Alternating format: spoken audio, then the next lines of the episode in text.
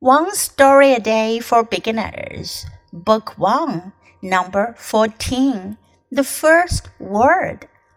I wonder what the first word was. Who spoke the first word? How long ago? Was it hello or was it goodbye? Ever since that first word, people have been talking. I think I know what the first word was. Someone was cooking on a fire and burned himself. Ouch! 这个故事叫做 "The First Word"，第一个词，第一个字词。什么第一个词呢？I wonder，我想知道，我很疑惑。What the first word was？第一个词是什么呢 ？who spoke the first word？是谁说了第一个字？How long ago？在多久之前呢？他想知道的是我们人类说出的第一个字眼是什么呢？Was it hello？是你好吗？Or was it goodbye？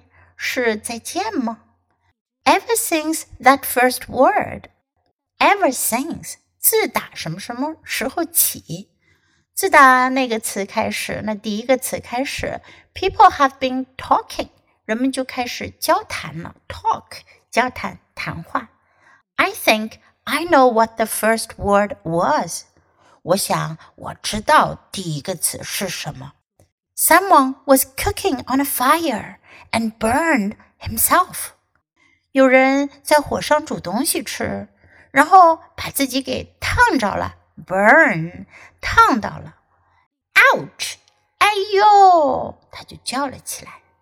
那这个故事讲的是一个小孩子，他对人类讲的第一个词 first word 很好奇，他猜想第一个词是什么呢？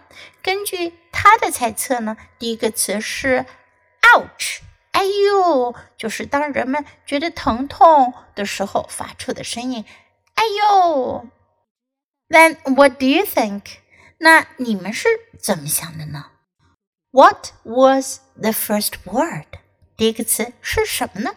在你们的想象中是什么呢？你可以留言告诉我哟。Now let's listen to the story once again. The first word. I wonder what the first word was. Who spoke the first word? How long ago? Was it hello or was it goodbye? Ever since that first word, people have been talking. I think I know what the first word was. Someone was cooking on a fire and burned himself. Ouch!